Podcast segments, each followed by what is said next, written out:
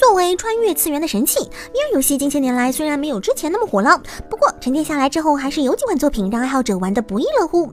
而 ReZero 在 VR 的异世界生活就是其中之一。不过由于受限于现有的机能，如今的 VR 游戏玩法还是比较单一的，其中很多都只是创造一个虚拟的空间，能让你和梦想中的老婆一起过过日子。而面对几乎千篇一律的日常，玩家在感受到腻味的同时，也就开发出了各种不同的玩法，比如试图让老婆露出嫌弃的表情什么的。在这点上，之前就有日本玩家在 F2 VR 里尝试过偷看马修的裙底，但很可惜，这行为为就像是收入了禁忌目录一样，还没看到就会被暗幕遮蔽。所以，为了能够看到雷姆的裙底，日本网友也是拼了。但没想到的是，开发者竟然早已料到，所以早就给雷姆的裙下装上了上野部长的熊守护二号二，啥也看不见呐，啥也看不见。对此，很多人表示，虽然理解制作人员的顾虑，不过这样的 VR 游戏是失去了灵魂的东西，是不能带来笑容的。对此，我的看法是，哼。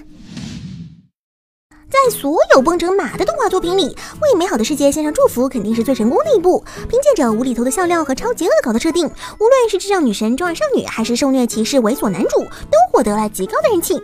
而最近其作者的新作《兽党》又确定要动画化了。从故事上来看，本作基本延续了美好世界的风格，依然是一堆搞笑的吵闹小伙伴在一起生活的故事。不过，比起算是好色的何真，本次穿越的男主不但拥有了强健的体魄，而且几乎就对妹子没什么兴趣。无论是可爱的公主，还是性感的。吸血鬼在他眼里都远不及身边的宠物，是个有着独特兴趣的狠人。本来召唤他的目的是去消灭魔兽，结果他却特别喜欢魔兽，为此甚至过桥摔了召唤自己的公主。相信又将是一部不怕崩的动画吧。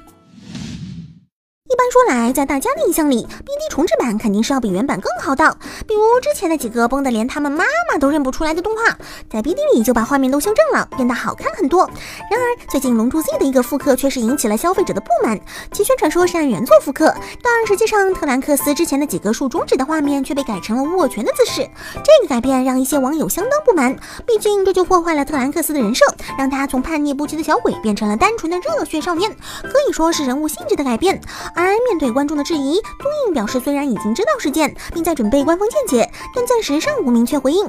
其实为什么改吗？大家都知道，可我是真不明白，难道创作不应该是以人物剧情为优先，而非这种 C C C Q 吗？难道作品里一个粗鄙图红、怒不可遏时，也要像诸葛亮一样出口成章？